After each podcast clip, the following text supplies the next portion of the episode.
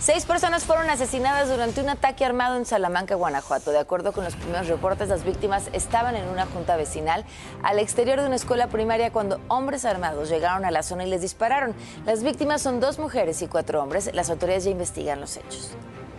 Fue detenido Armando N. alias El Trascabo o El Popeye, señalado como el presunto asesino de las periodistas Yesenia Mollinedo y Sheila García en Veracruz. Ambas fueron asesinadas a balazos el pasado 9 de mayo en el municipio de Cozoleacaque, cuando se encontraban afuera de una tienda de conveniencia. Chihuahua fue la entidad más violenta durante el domingo electoral, de acuerdo con un informe del, secretario, eh, del Secretariado Ejecutivo del Sistema Nacional de Seguridad Pública.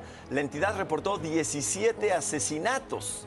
Le siguió el Estado de México con nueve homicidios, Guanajuato y Jalisco con ocho. Además detalló que durante el fin de semana se reportaron 221 víctimas. No nos acostumbremos, por favor de homicidio doloso, de las cuales 86 se registraron el domingo.